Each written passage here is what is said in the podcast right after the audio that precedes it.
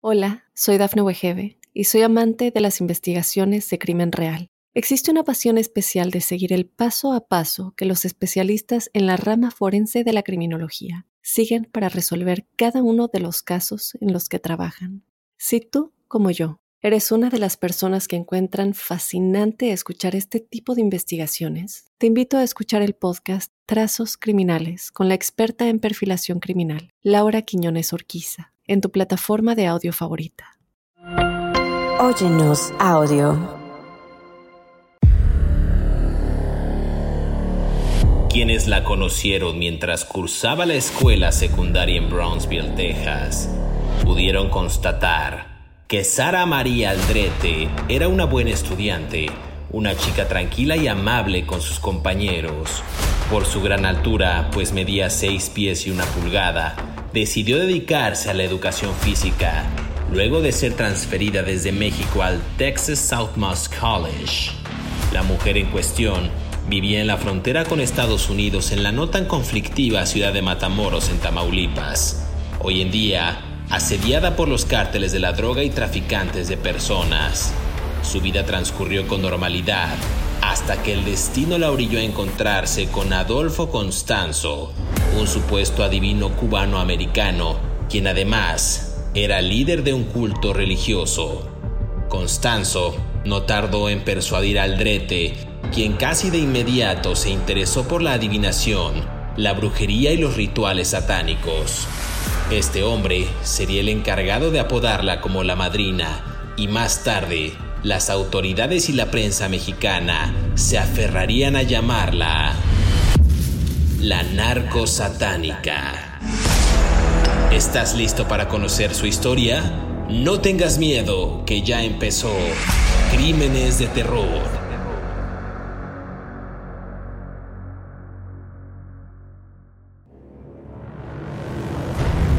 Bienvenidos a Crímenes de Terror. Si aún no te has suscrito al podcast, oprime el botón de seguir en la plataforma en la que nos estés escuchando, ya sea en Spotify, iHeartRadio, Amazon Music o Apple Podcast. Así podrás recibir cada sábado la notificación de un nuevo episodio de Crímenes de Terror. En esta ocasión en el podcast vamos a hablar eh, escuchando las peticiones de todos los podescuchas de nuevos asesinos en serie, nuevos criminales. Vamos a expandir horizontes en este universo del audio para conversar acerca de Sara María Aldrete Villarreal, mejor conocida como Sara Aldrete, la madrina o la narco satánica, que era parte de este grupo sectario de narcotraficantes conocidos como los narcos satánicos, que realizaron asesinatos rituales en Matamoros, Tamaulipas. Un caso fascinante que atendiendo, insisto, a sus peticiones, vamos a conversar de ello.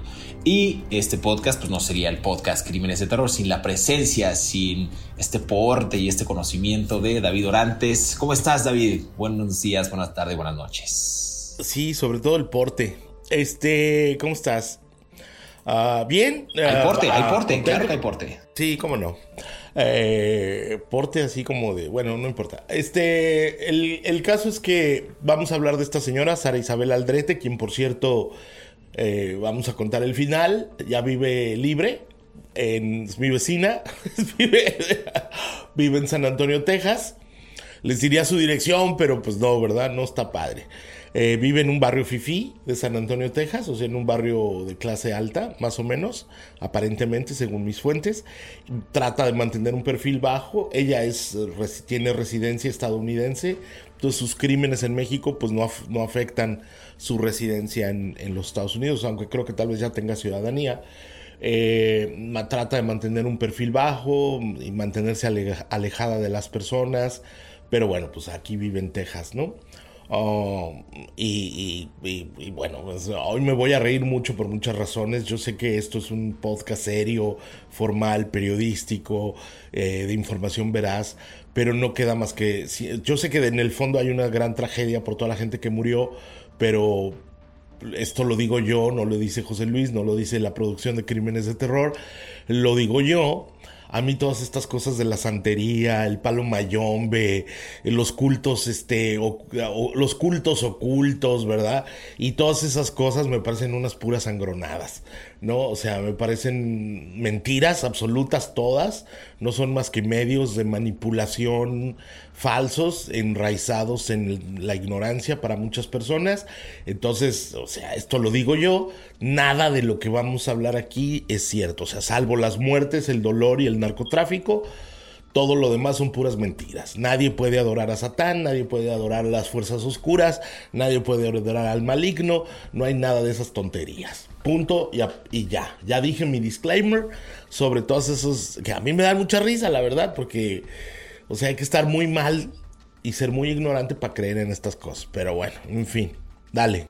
Pues es, es parte del, pues de, discernir, de, de disentir, perdón, eh, acerca de estos temas. Nada más déjame hacer un paréntesis porque el fin de semana recibí un mensaje de Liz Garduño, que te lo envía a ti en privado, que te manda muchos saludos, es una trabajadora del hogar, dice que se entretiene mucho escuchando crímenes de terror, junto, dice, junto a tu colega David, quien eh, pues tiene un humor bastante ácido, el cual ama, ama tu humor, hay mucha gente Evidentemente que pues, te ama y hay gente que te odia como todo en este mundo. Sin esa dualidad, sin ese yin y yang, pues el episodio y los y el programa más bien en sí no sería no sería polémico, no sería tan gustado por este contraste de humores y emociones. Así que es pues, un reconocimiento a tu humor ácido y pues muchos saludos a Liz Garduño que no se pierde nunca los episodios de crímenes de terror. Sí, que el trabajo del hogar nunca está bien remunerado y tampoco nunca está bien apreciado. Entonces las mujeres, casi siempre mujeres, muchas madres que sacan adelante a sus familias eh, trabajando, limpiando las casas de otras personas, se merecen todo nuestro reconocimiento, aprecio, respeto y que las tratemos con dignidad, porque pues yo a veces no limpio la mía, imagínate ir a limpiar la de otros, ¿verdad? Pero bueno, este, gracias Liz, eres una guerrera, dale. Vamos a empezar, eh, aquí me gustaría que el productor pusiera música de tensión, música misteriosa. El productor no va a poner nada, hombre. Déjame creer que va a poner música de suspenso a partir de ahora. Aldrete, Sara María Aldrete Villarreal. Nació el 6 de septiembre, o sea, cuatro días después que yo, de pero de 1964. O sea, la señora pues ya, está. No importa cuándo es tu cumpleaños, en serio. O sea, ay, miren, por cierto, si pueden, me mandan regalos. ¿Quién nos importa? Mándenme muchos regalos por PayPal. A la señora que nos está escuchando en Coahuila, Guanajuato, Quebec, Canadá, no le importa tu cumpleaños. Sí, voy a poner una convocatoria para que el 2 de septiembre me envíen regalos por PayPal. Este es un podcast de información. Bueno. Ah, por cierto, nació casi junto a mi cumpleaños. ¿Qué importa? Bueno, dale, ¿ves por qué se enoja uno desde temprano? Lo, bueno es que yo no soy narco satánico, ¿no? O sea, bueno, hasta el momento. No, más eso te falta, porque entre las fotos en calzones y el narco satánico ya estás a un paso. Pero bueno, a ver, dale. No satanices mis fotos en líqueras deportivas. Aldrete asistió a la preparatoria. vamos a dejar ese dato que me parecía interesante. No tengo muchos datos yo acerca de cómo fue su infancia de esta mujer. No, no, no hay como datos tan pues, tan certeros de, su vida temprana. Sé que asistió a la preparatoria en Brownsville, en Texas, mientras todavía vivía al sur de la frontera y obtuvo inclusive su residencia extranjera para poder asistir a la Universidad de Texas de South Most. Era conocida esta mujer por ser una buena estudiante, estudió inclusive educación física y se preparó para que la transfirieran a la universidad para obtener una certificación de docente. A mí, en verdad, es una mujer que en su formación era pues era bastante inteligente, nunca dio como señales de que quería dedicarse al mundo del AMPA, a, a esta carrera delictiva que yo le llamo, pero era una chica tranquila, era amable, tenía una gran altura, medía 6 pies y una pulgada, bueno, tiene una gran altura, cerca de 1,80, 85 centímetros, eh, 1,80 metros. Eh, decidió dedicarse, insisto, a la educación física. Y yo creo que no sé en qué momento, bueno, sí sé en qué momento, hay un punto de quiebra ahí en el que conoce a un líder de una secta cubano, Adolfo de Jesús Constanzo. Pero me estoy adelantando mucho, no sé si tú tengas datos acerca de esta vida en Matamoros, Tamaulipas. Estamos hablando de una región que tiene frontera con Estados Unidos y hay una convergencia de estas dos culturas, aunque también una de las zonas más asediadas por el crimen organizado en México, David. Mm, bueno, a ver, es que eh, Matamoros es una ciudad que está en el norte de México, en el noreste de México, en el estado de Tamaulipas, y es frontera con la ciudad de Brownsville. Eh, eh, desde hace muchos años, decenios y decenios, ha sido sede de una organización que se llama el Cártel del Golfo, que surgió, aunque usted no lo crea, de manera paradójica en la época en la que los Estados Unidos prohibieron el alcohol. ¿No? En los años 20. Entonces, muchos mm, traficantes mexicanos se dedicaban a cruzar alcohol por el río Bravo hacia Bronzeville y luego ese alcohol se repartía en las ciudades más al norte, ¿no? Eh, yo siempre he pensado que las prohibiciones lo único que hacen es fomentar el crimen. No te voy a hacer caso, porque yo sí tengo información de Sara Isabel Aldrete y tú no. Entonces, es mi cumpleaños. Este, entonces, ahí sí. Entonces, eh, entonces es un paso de drogas, de, de, de de prostitución, de armas, de allá para acá, o sea, del sur de, Estados Unidos hacia México. Todas las fronteras del mundo son iguales, ¿no? Son la pasadera de cosas. Mm, la señorita Sara María Aldrete Villarreal, como tú bien dices, después de decirnos cuándo fue tu cumpleaños, es hija de un electricista. Era hija de un electricista en Matamoros y ella cruzaba la frontera para asistir, como tú bien dices, a la Porter High School y los maestros, me dijo un maestro que la, que la conoció, me dijo que era una extraordinaria estudiante que pese a no haber nacido como angloparlante en los Estados Unidos, se destacaba porque hacía bien la tarea y mantenía una, un nivel de alumna de, de nivel alto, ¿no? El día de Halloween, o sea, el que es el 2, el 31 de... ¿Qué, qué, día es Halloween? ¿31 de octubre? El, eh, bueno, el 31 de octubre de 1983, en los registros de Texas, encontré que la señora Sara María Aldrete se casó con una un residente de Brownsville. Ella debía de haber tenido 21 años y el 31, que se llamaba Miguel Zacarías, que era 11 mayor que ella, ¿no? Y cinco meses después se divorciaron. ¿no? Sin embargo, eh, ella en 1985 solicitó, aquí lo estoy viendo yo en los documentos legales de UCIS de los Estados Unidos, solicitó su residencia de los Estados Unidos y se le dio eh, tarjeta de residente permanente, lo que se conoce como la Green Card, ¿no? Y lo siguiente que hizo fue que se inscribió, como tú bien dices, a la, mm, a la Texas Southmost College. Es una universidad comunitaria de dos años, ¿no? No es una universidad mayor y fue admitida como estudiante trabajadora, o sea, trabajaba en la universidad como secretaria y, y también daba clases ahí. Daba clases de educación física y luego aparentemente era maestra de aeróbics, ¿no? Algunas personas que estudiaron con ella, sobre todo una mujer de quien me voy a reservar el nombre, me dicen que tenía esta especie como de sex appeal profundamente seductor que, que, con solo con una chica, o sea, esta, esta persona que, con la que hablé me, me dijo la, la, la, historia, pues, ¿no? Que era alguien que caminaba por los pasillos de la universidad y despertaba muchísima atención de los hombres porque era garbosa, alta, rubia, eh, no era una mujer delgada, era una mujer de huesos gruesos, por así decirlo, era una mujer un poco robusta, pero tenía mm, formas acaderadas, digamos, ¿no? Era un poco, era un poco robusta, pero muy femenina, ¿no? Y llamaba muchísimo la atención de los hombres, ¿no? Y su primer contacto con el narcotráfico fue cuando empezó a salir ella, presuntamente, con un, um, con un hombre que se llamaba Saúl Hernández Rivera, quien era un miembro del cártel del Golfo. Supuestamente ella declaró que ya no lo sabía, ¿no?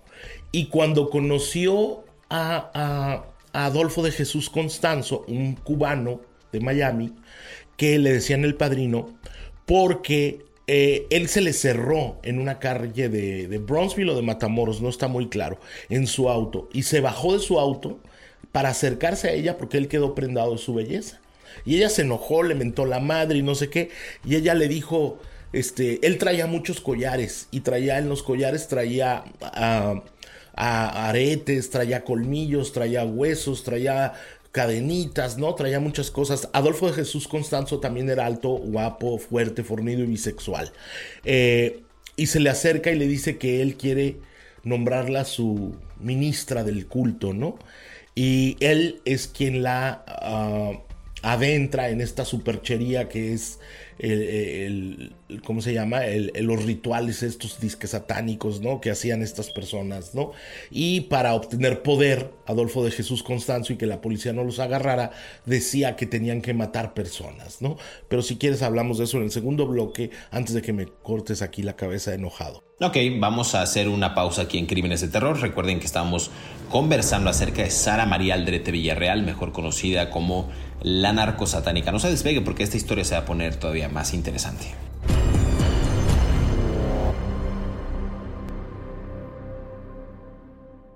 Hola, soy Dafne Wegebe y soy amante de las investigaciones de crimen real. Existe una pasión especial de seguir el paso a paso que los especialistas en la rama forense de la criminología siguen para resolver cada uno de los casos en los que trabajan. Si tú, como yo, ¿Eres una de las personas que encuentran fascinante escuchar este tipo de investigaciones? Te invito a escuchar el podcast Trazos Criminales con la experta en perfilación criminal, Laura Quiñones Orquiza, en tu plataforma de audio favorita. La historia de Sara, quien nació el 6 de septiembre de 1964, cobró un giro inusitado cuando de estudiar educación física y relacionarse con Constanzo, terminó siendo cómplice de los sacrificios humanos de su mentor, quien no solo abusaba sexualmente de sus víctimas, sino que las descuartizaba. La mayoría de ellos eran narcotraficantes y usaba las partes de sus cuerpos para cocinarlos.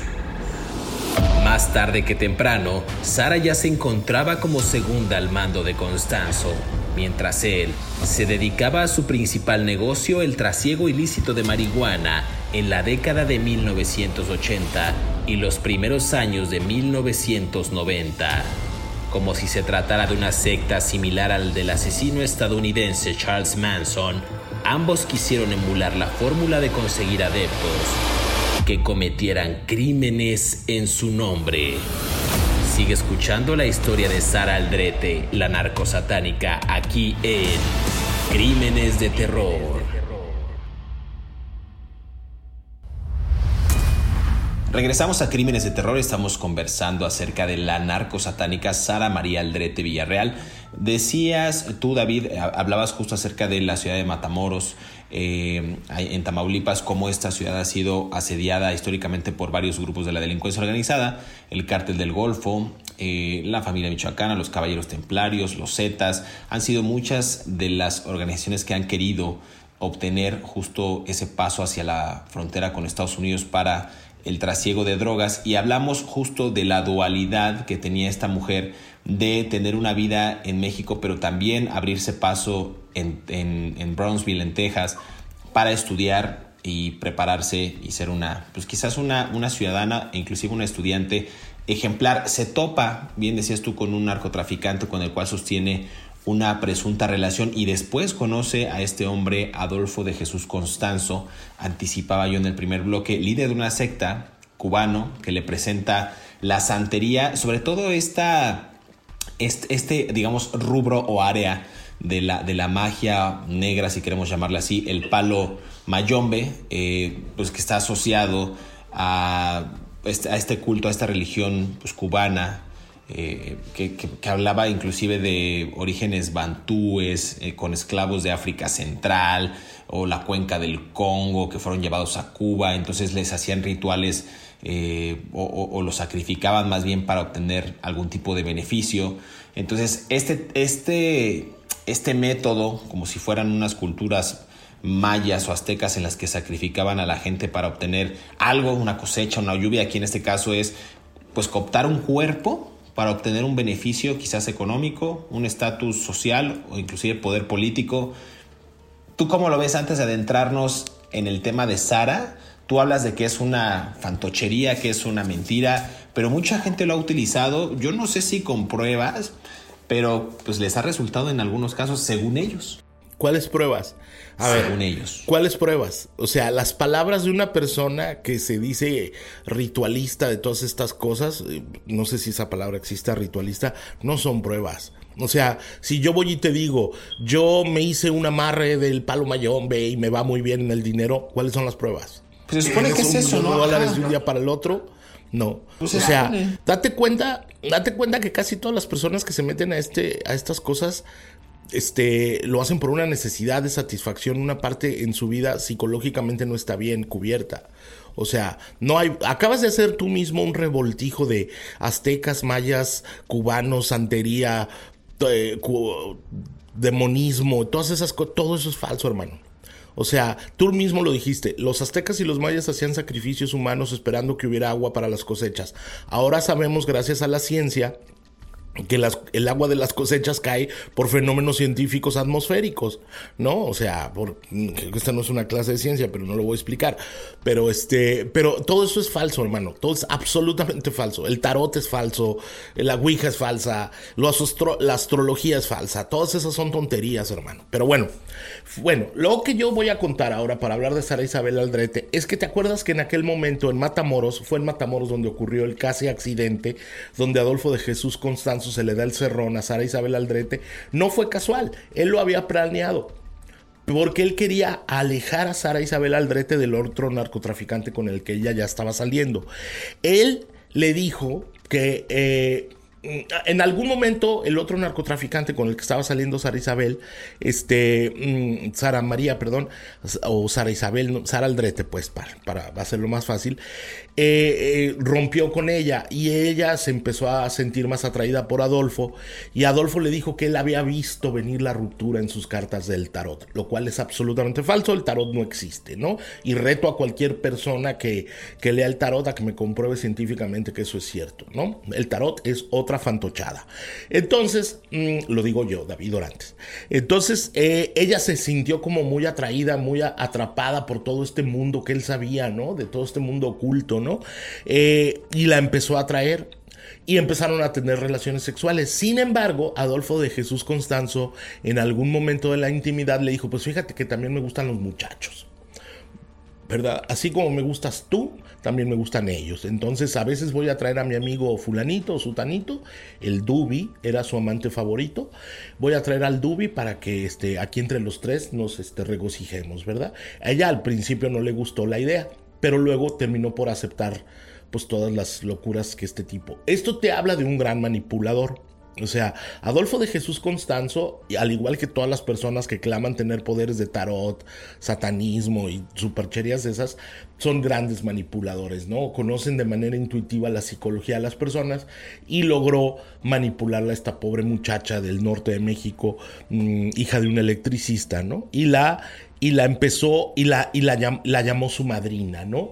Y delante de los miembros de su organización le dijo que ella era la segunda al mando mientras él coordinaba todos los ah, traslados de marihuana desde, desde México hasta Estados Unidos, con sus contactos en los Estados Unidos, y, eh, mm, y, él, y ellos empezaron a hacer esta serie de asesinatos de personas que eh, presuntamente eran rivales ah, de bandas rivales Mm, los mataban, los metían en una olla, en una especie como de caldero gigantesco que tenía un nombre hasta especial, ¿no? Este, hasta que un día se desapareció un estudiante estadounidense de la Universidad de Texas y eso fue su perdición porque ahí fue cuando atrajeron a las autoridades. Pero si quieres tú síguele. Sí, el caso justo de Mark Kilroy, pero a mí me parece interesante que dejar como un precedente de que en la década de los 80 eh, los narcosatánicos, este grupo estuvo involucrado en decenas de asesinatos y sacrificios humanos en la ciudad de Matamoros, en Tamaulipas. Y aquí esto viene a colación, ¿por qué? Porque no solamente los grupos de la delincuencia organizada trataban justo de saciar sus deseos de ser más poderosos, de tener más dinero, más mujeres, más propiedades, inclusive más relevancia y éxito en el trasiego de drogas, que lo hacían mediante estos cultos. Hoy día se hacen, hay muchos cárteles en México como el cártel de Tepito o el cártel de Tláhuac y demás, que hacen sacrificios humanos e inclusive eh, con, sus víctimas, justo el narcotráfico, las asesinan. Los Zetas lo hicieron en su momento, inclusive comían carne humana porque creían que eso les iba a dar más poder, e inclusive bebían la sangre de sus víctimas para tener más adrenalina. Es decir, la, la, santería y todo esto de la magia negra ha estado asociada vilmente, de forma errónea también, yo no creo en eso, y como, como, como una especie de fantasía para obtener, insisto, beneficios eh, en, su vida diaria, en su vida criminal. Y esto no fue la excepción, insistimos en el culto de los narcosatánicos liderados por Adolfo de Jesús eh, y Sara María Aldrete, que en ese entonces tenía 28 años de edad y se le conocería como la madrina o la narco satánica. Aquí estaría interesante ya empezar a hablar sobre cómo eh, empezó esta matazón. Decíamos, y, lo explicabas muy bien David, que se asocia con este hombre, empiezan a tener relaciones sexuales y a partir de esa intimidad, él empieza a confesar pues que este en 1984 pues ya era un líder eh, pues del narco famoso en Matamoros dedicado pues a la santería, al narco, recluta a esta mujer y en 1985 Constanzo y sus discípulos se establecen en Matamoros, eh, se establecen ahí para seguir trabajando con los brazos armados del entonces líder del narco, eh, Juan García Abrego, en este cártel del Golfo que decías, y empiezan a practicar estos ritos al grado de que ella se convierte prácticamente pues en una reclutadora o en una secretaria al mando de estas operaciones, pues tanto para seguir seduciendo al poder, el dinero a través de la vida humana. Cocinaban las columnas vertebrales, los corazones y los cerebros de la gente asesinada, insisto, para obtener pues esta, esta invulnerabilidad, esta, este gran poder o este gran deseo, o esta gran atracción para que las cosas funcionaran, pero era lo que ellos hacían, es, como para algunos de sus clientes de santería, como para, como para ellos. Está, está interesante pues el, manejo de esto para pues, provocar que, ellos tuvieran un mayor beneficio en sus operaciones simplemente por el gusto de la santería. No sé tú cómo lo veas, bien Pues es que es absurdo. Mira, a empezar, digo, me, río mucho porque hay que tener muy, mm, hay que ser profundamente ignorante para creer en estas cosas. Este, mira, lo que me llama mucho la atención es que de alguna manera ellos lograron crear un vínculo entre eh, personas influyentes de la política del crimen y los espectáculos en México, ¿no? Ah, se dice, aunque nunca se ha podido comprobar, o sea, entre pasillos se comenta que ellos, eh, ellos ofrecían estos brebajes de protección con, eh, con, una mezcla de sangre humana y sangre de pollos y gallinas y huesos y otras cosas. Mm, sí, ya sé. Qué horror. Mm, a, a gente influyente para protegerse. Es que David Orantes está, está, está, pensando justo en esas imágenes aterradoras y, señores podescuchas. Bueno, y de alguna manera eh, durante mucho tiempo lograron evadir a la justicia, pese a que desaparecían personas en Tamaulipas y Matamoros porque tenían presuntamente la protección de autoridades de, de alto nivel, ¿no? Y además tenían contactos en el mundo del espectáculo. Sara nunca lo ha dicho, y pues es la única persona que está viva, ¿no? Porque bueno, luego vamos a ver lo que pasó después en un departamento de la Ciudad de México. Pero, pero, pero bueno, este, ellos, si quieres hablamos ya en la última parte sobre la, el asesinato del este, porque perdiste mucho tiempo hablando de los del cártel de Tepito, que no nos importa, tus historias de narcotráfico. Este, eh, si quieres lo hablamos en la tercera parte sobre este, mm, el, el asesinato del estadounidense y que finalmente llegó a, a, a que los buscaran y los detuvieran, ¿no? Vamos a hacer una pausa aquí en Crímenes de Terror en lo que David Orantes toma un poco de agua y agarra aire porque estos casos de brebajes y vísceras y sangre y pollos y demás es una cosa aterradora. Regresamos aquí a Crímenes de Terror estamos conversando acerca de la narco satánica. No se despegue.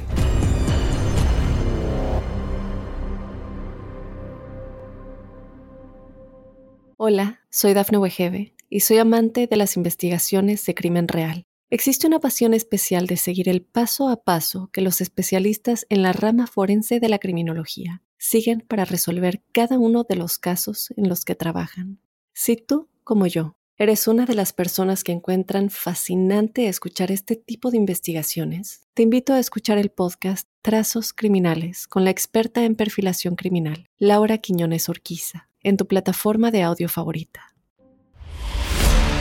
El declive de esta dupla del mal ocurrió en 1989, cuando los asesinatos eran cada vez más frecuentes y las autoridades no sabían cómo ni quién podía cometer tan atroces actos delictivos. Todo ocurrió cuando el acaudalado turista estadounidense Mark J. Kilroy fue secuestrado luego de salir de la Universidad de Texas durante las vacaciones de primavera. Tanto Constanzo como Sara, en ese entonces de 24 o 25 años de edad, y muchos adeptos lograron huir de las autoridades, pero éstas hallaron un escondite en el que había cabello humano, partes de cerebros, dientes e incluso cráneos de personas fallecidas. Era un espectáculo del terror, según refirieron las autoridades de la época. Su buena estrella se había apagado, pues fueron capturados en un escondite en la Ciudad de México. Aunque con su captura y sus declaraciones, la historia de Sara Aldrete apenas comenzaba a escribirse. Sigue escuchando la historia de Sara Aldrete, la narco satánica, aquí en Crímenes de Terror.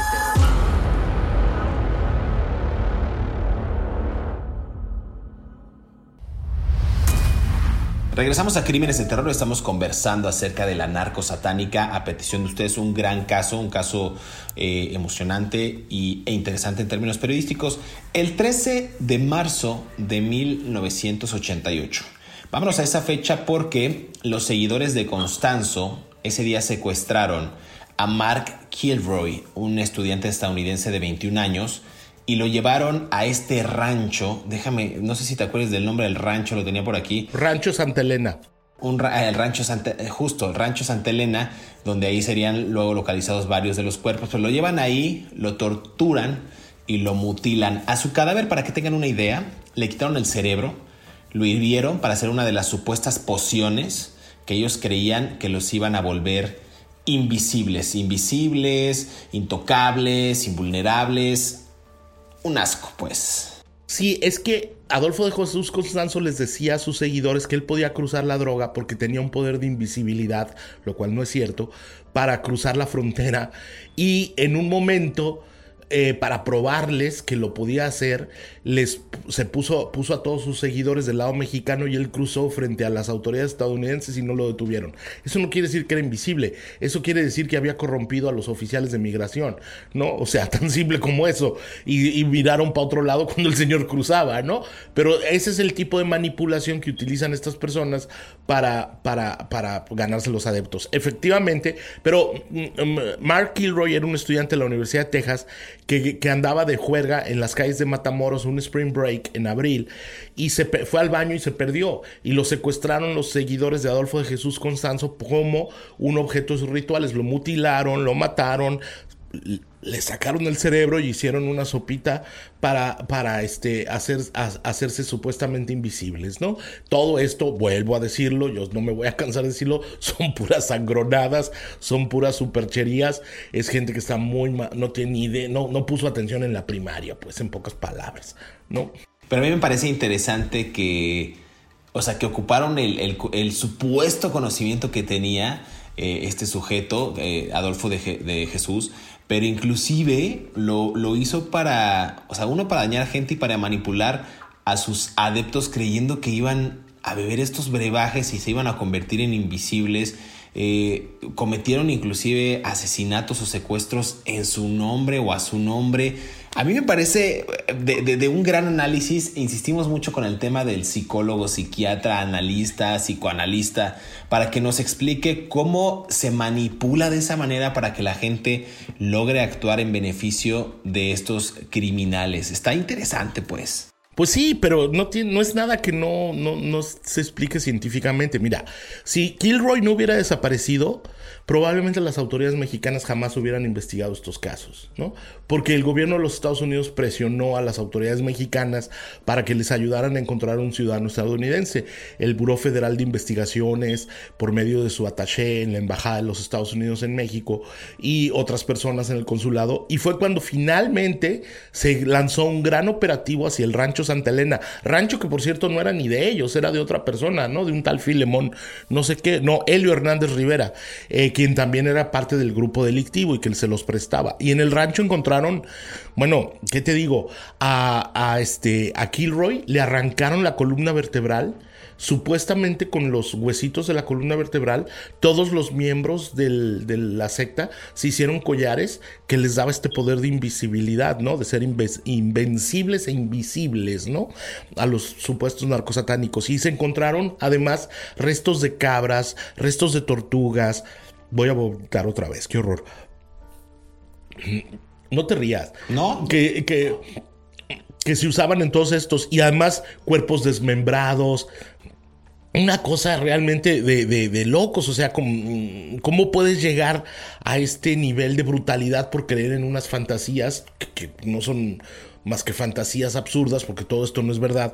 Y bueno, este, eh, así, y los empezaron a buscar durante meses y meses y meses hasta que la historia se traslada a un a una ¿cómo se llama? a un apartamento de la de la Ciudad de México. Si quieres, que, es curioso que se hayan ido a esconder a la Ciudad de México. Acuérdate que ya se sabía que presuntamente tenían protección de políticos eh, gente del espectáculo y narcotraficantes de la Ciudad de México que les compraban sus pociones supuestas, ¿no? Nada más déjame acotar a, la descripción que decías. En el lugar cuando lo, lo catean o lo inspeccionan las autoridades se encuentran un cerebro humano, colillas de cigarro, 40 botellas vacías de aguardiente, machetes, lo estoy leyendo, ajos y tortugas asadas. Eh, también se encontraron eh, cerca de 12 cadáveres, eh, por ahí Los Angeles Times después eh, apuntó que fueron exhumados 15 cadáveres, los cuales pertenecían a varones que fueron asesinados en ese periodo de aproximadamente nueve meses. Y hablas eh, que el resto de la banda, tanto el padrino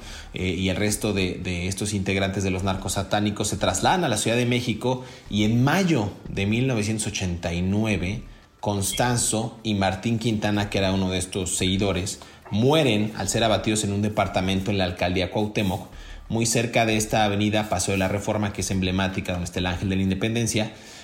Y esta mujer, Sara Aldrete, sobrevive y es detenida, y en su relato, pues, que se hizo popular, inclusive escribimos un libro que se llama Me dicen la narco satánica, pues ella confiesa cada uno de estos crímenes. Y es, y es interesante, para la época en la que se vivía en 1989, principios prácticamente la década de los 90, pues la Ciudad de México pues sí está viviendo un apogeo en cuanto a, a, temas de seguridad, no, no era una, ciudad conflictiva, no era una ciudad en la que pues, se trasladaran los grandes, eh, que, se suscitaran perdón, los grandes crímenes y al contrario se trasladaron a uno de los principales criminales de México, los narcos satánicos. Está interesante pues que hayan elegido la capital del país para guarecerse de las autoridades después de haber cometido el asesinato de y el mutilamiento de Kilroy. No sé tú cómo lo ves a la distancia.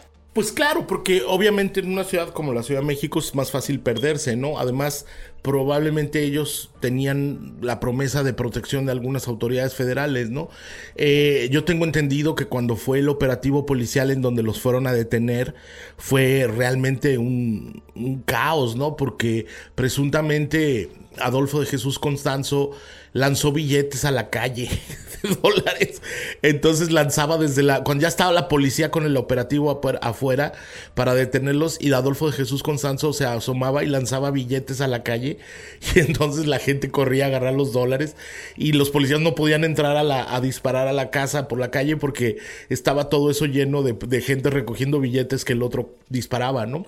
Cuando, cuando Adolfo de Jesús Constanzo ya se ve rodeado de la policía y está con Sara Aldrete. Ella, ella dijo que en realidad después nunca fueron amantes, que solo eran amigos, pero bueno, pues eh, los otros miembros del culto dijeron otras cosas.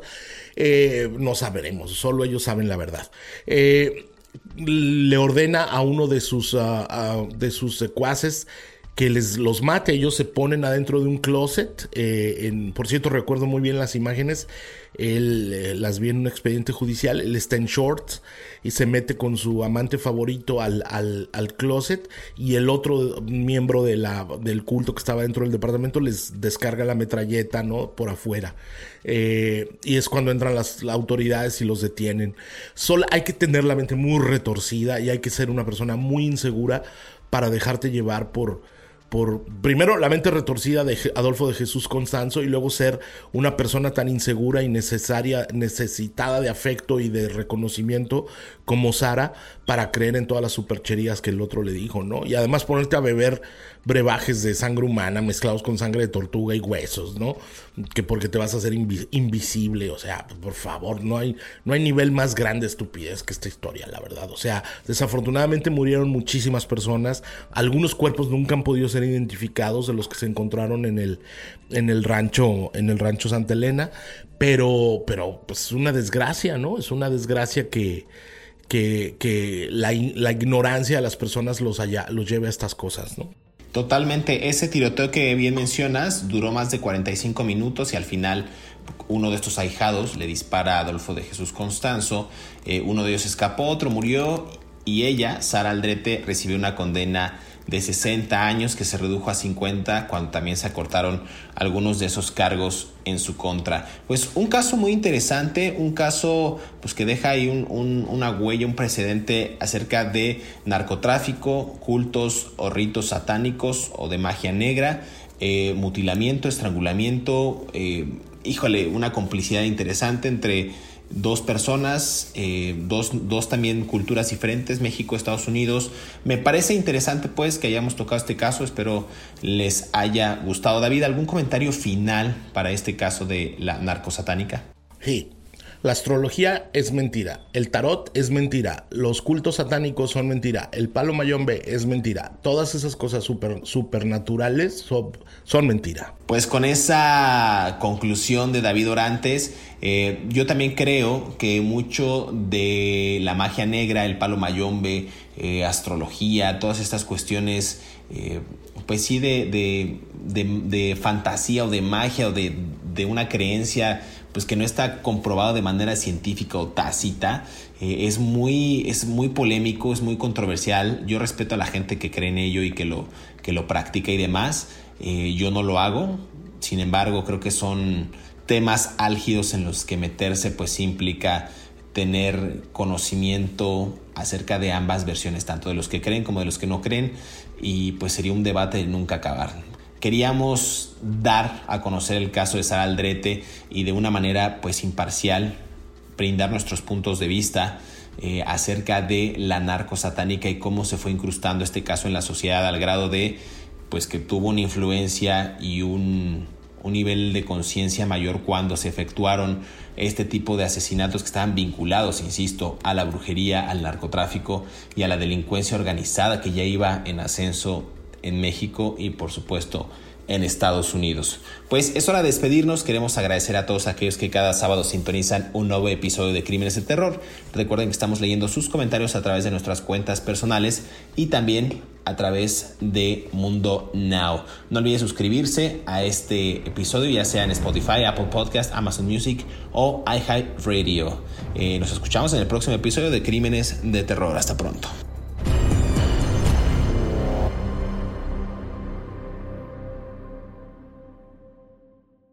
Hola, soy Dafne Wegebe y soy amante de las investigaciones de crimen real. Existe una pasión especial de seguir el paso a paso que los especialistas en la rama forense de la criminología siguen para resolver cada uno de los casos en los que trabajan. Si tú, como yo, eres una de las personas que encuentran fascinante escuchar este tipo de investigaciones, te invito a escuchar el podcast Trazos Criminales con la experta en perfilación criminal, Laura Quiñones Orquiza en tu plataforma de audio favorita.